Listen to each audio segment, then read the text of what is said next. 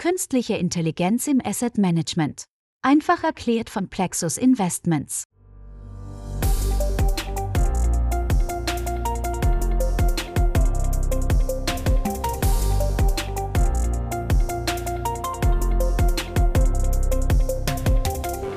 Liebe KI-Interessierte, herzlich willkommen zur achten Folge des Podcasts Künstliche Intelligenz im Asset Management einfach erklärt von Plexus Investments und Universal Investment. Diesmal geht es um einen KI- und Asset Management relevanten Begriff mit H, nämlich um Hidden Markov Models. Was oder wer ist Markov? Das ist der Nachname von Andrei Andrejewitsch Markov, einem russischen Mathematiker, der sich insbesondere in der Wahrscheinlichkeitstheorie hervorgetan hat. Er ist genau vor 100 Jahren 1922 gestorben, aber seine Modelle sind weiterhin hochaktuell was Hidden Markov Models, also versteckte Markov Modelle mit KI im Asset Management zu tun haben und wie sie zum Einsatz kommen, das skizzieren gleich Plexus Geschäftsführer Günther Jäger und Dr. Andreas J. Zimmermann. Dr. Zimmermann kennen Sie schon von Folge 6 bzw. F, als es um Feature Engineering ging. Er war unter anderem Professor für Makroökonomie und monetäre Ökonomie an der Universität Zürich, hat aber auch viel Praxiserfahrung, vor allem mit Risikomanagement in Finanzunternehmen. Derzeit widmet er sich vor allem der Schweizer Finhorizon AG, die er im Jahr 2014 mitgegründet hat. Auch dort geht es um Risikomanagementsysteme für Banken. Auf www.finhorizon.ch erfahren Sie mehr. Ich bin Mario Müller-Dofel.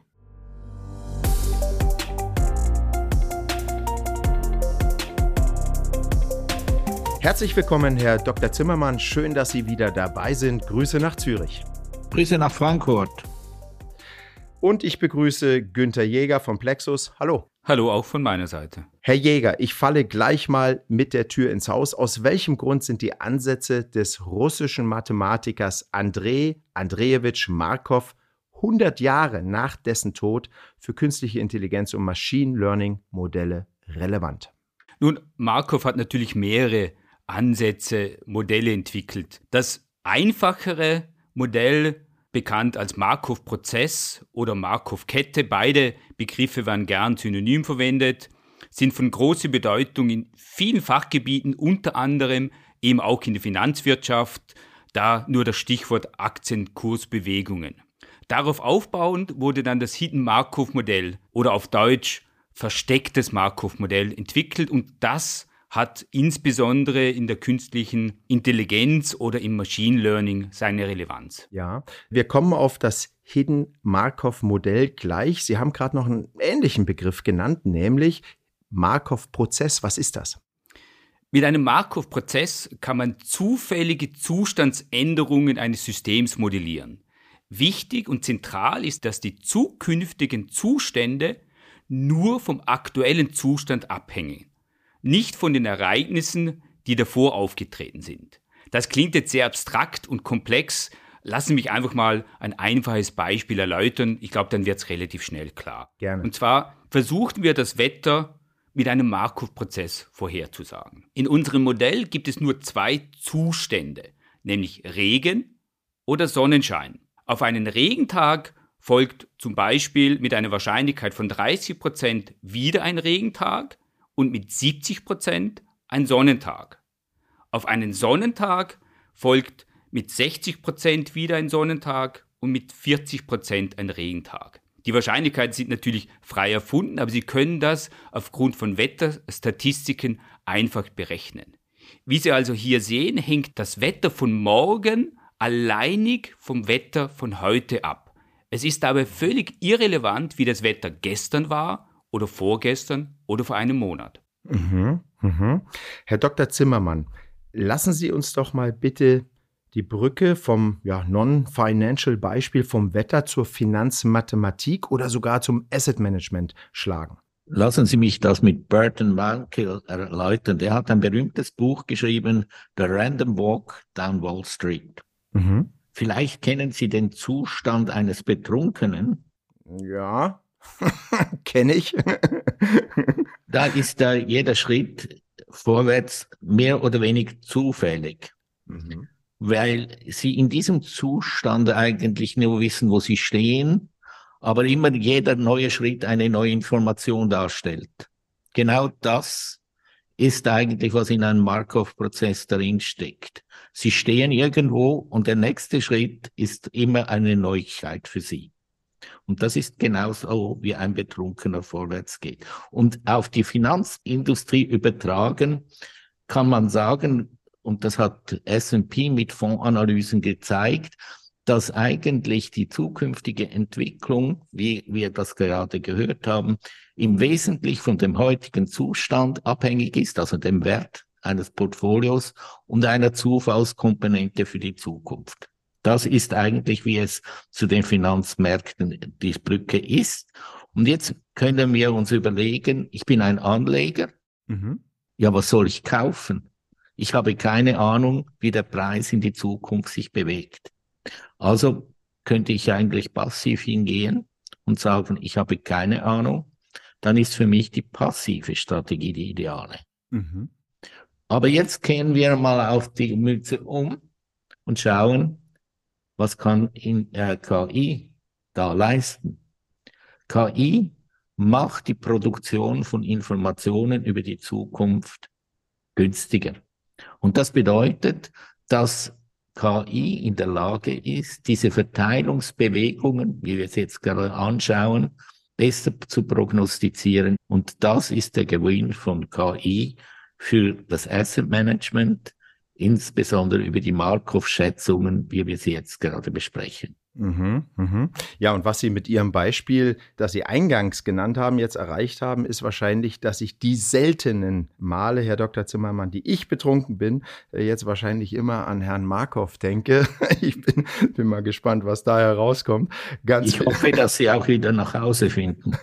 Ja, den kürzesten Weg lasse ich dann von KI prognostizieren. Herr Jäger, unser Aufhängerbegriff, jetzt, jetzt kommen wir tatsächlich hin, nach dieser kleinen Einführung, unser Aufhängerbegriff Begriff für diese Folge ist ja Hidden Markov Model. Können Sie den jetzt mal erklären?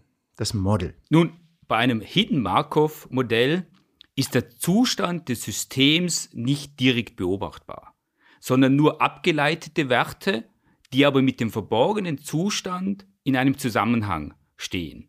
Nehmen wir wieder das Beispiel von der, von der Wettervorhersage. Und nehme an, Sie telefonieren jeden Tag mit Ihrem besten Freund und sprechen darüber, was er an diesem Tag gemacht hat. Der Freund ist zugegebenermaßen ein sehr einfacher Stereotyp. Er hat nur drei Aktivitäten, die ihn interessieren. Nämlich er geht im Park spazieren, er geht einkaufen oder er räumt seine Wohnung auf. Mhm. Die Entscheidung, was er an seinem Tag machen wird, hängt allein vom Wetter ab. So, das sind die einzigen Informationen, die ich habe. Ich kann also nicht direkt den Zustand des Wetters sehen. Ich weiß nicht, scheint die Sonne, oder ist es Regen.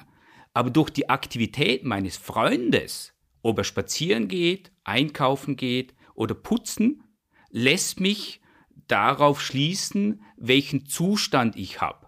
Denn aus der Erfahrung weiß ich, dass er zum Beispiel mit 70 Prozent, wenn es Regen ist, räumt er seine Wohnung auf. Mit 20 Prozent geht er einkaufen und nur 10 Prozent, also sehr selten, geht er an Regentagen spazieren. Mhm, mh. Somit kann ich also über eine Brücke, wenn man so will, auf den Zustand des Wetters schließen. Dann weiß ich, es ist mit einer großen Wahrscheinlichkeit heute Sonne oder Regen und dann kann ich wieder das Wetter für morgen vorhersagen. Mhm. Der muss ja eine saubere Wohnung haben, wenn er im Norden zum Beispiel wohnt, wo es häufig regnet. Da räumt er immer auf. Interessant. Herr Zimmermann, wie funktioniert denn dann im, im Financial-Bereich die Modellierung eines Hidden Markov Models? Also gehen wir mal in die Technik ein bisschen rein. Bleiben wir gerade bei dem Beispiel von Herrn Jäger und übertragen das auf die Finanzmärkte. Dort haben wir auch zwei wesentliche Marktzustände, einen Bull- oder einen Bärmarkt. Mhm. Wenn wir jetzt uns überlegen, wie unterscheiden sich die beiden Zustände, können wir sagen, es gibt unterschiedliche Verteilungen der Renditen, die wir beschreiben können mit einem Durchschnitt und einer Volatilität. Und dann sind wir schon bereits in der Markov-Welt drin. Und jetzt können wir hingehen und sagen, ja, aber diese Parameter sind in einem Bärmarkt mit tiefen Rendite und in einem Bullmarkt mit hoher Rendite unterschiedlich.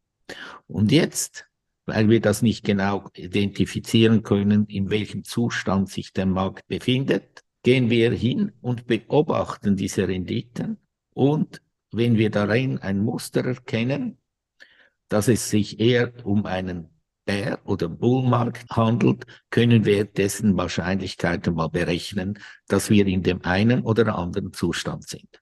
Mhm. Das Spannende jetzt ist für einen Anleger oder einen Asset Manager ist, die Wahrscheinlichkeiten eines jeden Marktzustandes und die, wie wir gerade gehört haben, Übergangswahrscheinlichkeiten von einem Bär zu einem Bullmarkt und umgekehrt zu berechnen.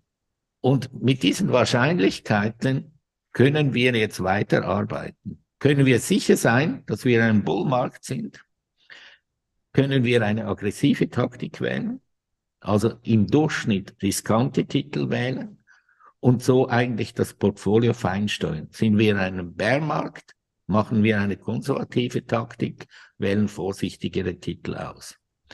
Und jetzt wird es spannend. Was wir vorher auch gehört haben, mit dem Putzen, Regen und Spazieren mhm. können wir das auch machen. Wir haben eine Mischung der Wahrscheinlichkeiten von verschiedenen Zuständen und können so eigentlich aus der Mischung aus Bull- und Bärmarkt herauskombinieren, welche Verteilung der Renditen im nächsten Zeitabschnitt möglich sind und so unsere Portfolios besser steuern.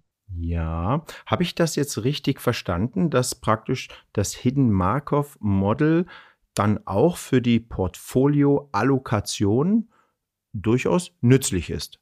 Ja, ganz klar. Entscheidend ist ja, wenn Sie in einer Asset Allocation arbeiten, kommt ja heraus, wir wollen eine gewisse Strategie fahren. Mhm. Die können Sie natürlich jetzt mit dem Markov-Modell, wie wir es jetzt besprochen haben, viel präziser einstellen. Das heißt auch die Auswahl der Titel. Sie werden, wenn Sie auf einem Bullmarkt sind, aggressivere Titel wählen, die im langen Schritt eigentlich viel mehr Risiko bedeuten, aber einem Bullmarkt viel interessanter sind bezüglich der Rendite.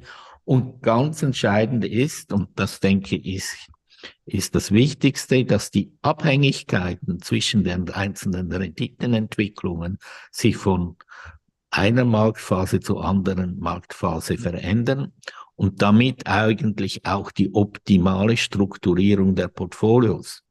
So haben wir also zwei positive Effekte aus diesen Markov-Modellen, die wir hier anschauen. Einerseits bei der Titelselektion und andererseits in der Strukturierung des Portfolios. Mhm. Herr Jäger, Sie beobachten ja KI-Fondsmanager jeden Tag und, und sehen, was für Algorithmen, was für Models verwenden die? Äh, können Sie mal kurz erläutern, bitte, welche KI-Fondsmanager Hidden Markov Models verwenden und auch wie erfolgreich oder wenig erfolgreich sie sind? Sehr gerne. Herr Zimmermann hat ja schon erwähnt, dass es sehr oft verwendet wird, um zu definieren oder herauszufinden, ob ein Markt in einem Bullen- oder in einem Bärmarkt ist. Das heißt aber auch, dass sehr oft Manager ein Modell haben, das sehr gut in einem Bärmarkt funktioniert und ein anderes Modell, das in einem Bullenmarkt funktioniert. Das Wichtige ist eben herauszufinden, wo sind wir denn? Da gibt es zum Beispiel einen Manager, der nennt sich Get Capital, ist ein Manager hier in Deutschland, der nutzt eben das Hidden Markov Modell genau für den Zweck herauszufinden, befinden wir uns in einem Bärmarkt oder in einem Bullenmarkt. Dazu macht er sein Modell täglich, um eben herauszufinden, wo sind wir denn oder bewegt sich der Markt gerade in eine andere Richtung. Denn die größte Herausforderung ist natürlich dann herauszufinden, wann kommt es zu einem Bruch. Also wann verändert sich der Markt von Bullen zum Bären oder vom Bären zum Bullen. Und da war natürlich die Corona-Pandemie ein sehr gutes Beispiel, weil sie sehr schnell eigentlich einen Marktzusammenbruch erlebt haben und in diesem Fall hat bei Get Capital das Modell sehr gut funktioniert, weil es innerhalb weniger Tage das Exposure deutlich reduziert hat. Mhm. Herr Zimmermann, wo sehen Sie weitere Einsatzgebiete für Hidden Markov Models im Asset- bzw. Risikomanagement? Aus meiner Sicht gibt es zwei Dimensionen, die sehr spannend sein könnten. Erste ist eigentlich, dass man mit Alternative Data hingehen kann und die Entwicklung von Unternehmen besser einschätzen kann. Das Problem ist da, möchte man ja sehen, kommt eine Firma in eine Sättigungsphase oder ist sie noch in einer Boomphase? Und genau hier kann mit Hidden Markov Modellen untersucht werden, ob die Unternehmensentwicklung weiter so positiv verläuft oder nicht. Wenn wir auf die makroökonomische Seite wechseln, ist es ja sehr spannend zu sehen, ob wir einen Konjunkturzyklus haben, der positiv sich entwickelt oder in, ob wir in eine Rezession rutschen. Und hier kann man auch wieder mit äh, Markov-Modellen, genauer gesagt Markov-Switch-Modellen, untersuchen, sind wir an einem End, Ende oder Anfang eines Booms und damit kann man die Modelle, die wir zur Assetbewertung einsetzen, besser kalibrieren mit den sie bestimmenden exogenen Variablen und das wäre ein weiterer Punkt. Mhm. Herr Jäger, Herr Dr. Zimmermann hat gerade Alternative Data genannt, alternative Daten. Die hatten wir auch schon in dieser Podcast-Serie. Ich meine, bei der Folge B, Big Data, können Sie vielleicht noch mal ganz kurz anschließen, was alternative Daten sind, dass wir das hier einfach noch mal nennen.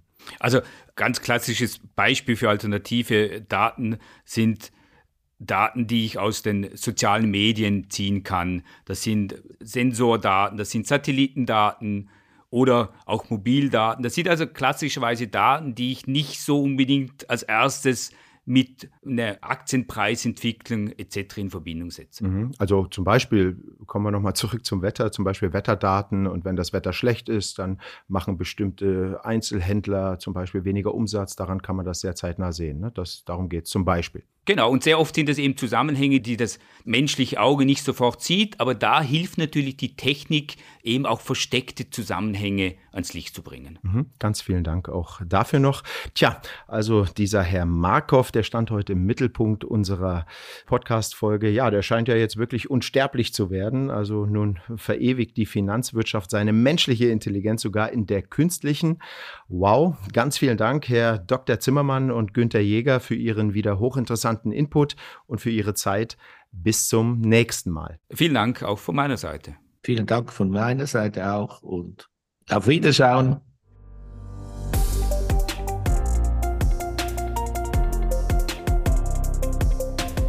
Finito, liebe KI-Interessierte, das war's mit Folge 8 bzw. H des Podcasts Künstliche Intelligenz im Asset Management einfach erklärt. Vielen Dank auch für Ihre Zeit und auch Dank an Universal Investment für die Unterstützung dieses Formats. Wenn Sie, liebes Publikum, jede Folge automatisch auf Ihr Smartphone bekommen möchten, abonnieren Sie den Podcast einfach mit einer Podcast-App. Sie können die Folgen aber auch auf plexusinvestments.com hören. Gehen Sie auf den Menüpunkt Journal und dort auf den Untermenüpunkt KI Podcast und schon sehen Sie alle bisher erschienenen Folgen untereinander aufgelistet. In der kommenden, der neunten Folge, thematisieren wir einen Begriff, der mit I beginnt. Herzliche Grüße, Ihr Mario Müller-Dofel.